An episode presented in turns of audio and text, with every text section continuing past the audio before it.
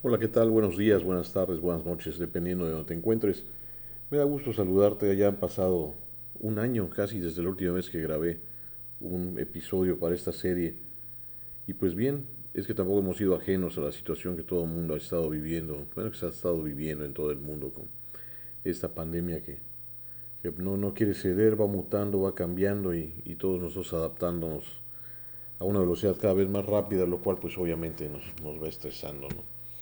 Cambiando el tema porque pues de eso ya hay mucha información, hay un aspecto del cual me gustaría hacer algunos comentarios breves y si me lo permiten, que es la iluminación, la iluminación en la seguridad. ¿Se necesita? Sí. ¿Qué parte de la seguridad interviene en la iluminación? Pues en la seguridad física. Propiamente en un diseño de seguridad física se deberá de considerar la iluminación, que es lo que ocurre en la mayoría de los lugares donde se, se implementa la seguridad que la iluminación está pensada como todo lugar en función de la actividad preponderante de, de esta empresa, de este domicilio, de, de la entidad de la organización a cuidar. Y muchas veces se deja de lado cuánta iluminación podemos necesitar para llevar a cabo una adecuada labor de seguridad. Hay consideraciones que tenemos que tomar en cuenta. Una de ellas es, por supuesto y por obviedad, lo primero que me van a decir, oye, pero es que eso es costoso. ¿Sí?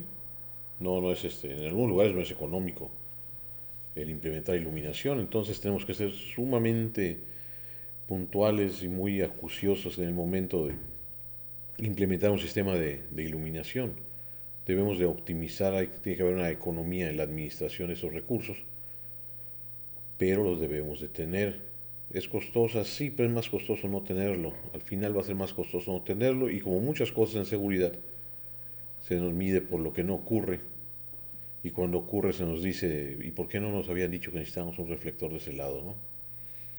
Entonces hay que sugerirlo, hay que decir, oye, hace falta iluminación. ¿Cuánta iluminación? Pues bien, necesitaríamos medir primero que nada la superficie, auxiliarlos de herramientas adecuadas para poder medir los pies candela necesarios si utilizamos videovigilancia, que seguramente en este momento la mayoría lo está empleando, ya que es uno de los segmentos que más ha crecido, ¿eh? el de las, al día de hoy, que estamos finalizando enero del año 2021, la, los sistemas de videovigilancia, las cámaras, es uno de los segmentos que más ha crecido en, en la industria de la seguridad, es una de las cosas que más se vende.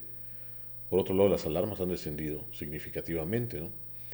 Les pasaré estos datos en otro segmento. Pero bien, les decía, requerimos saber cuánta iluminación necesitamos. En una forma simple de manejarlo podemos decir que necesitamos la iluminación que nos permita tener la visibilidad, la misma que se tiene de día, en condiciones de luz natural óptimas y sin causar sombras.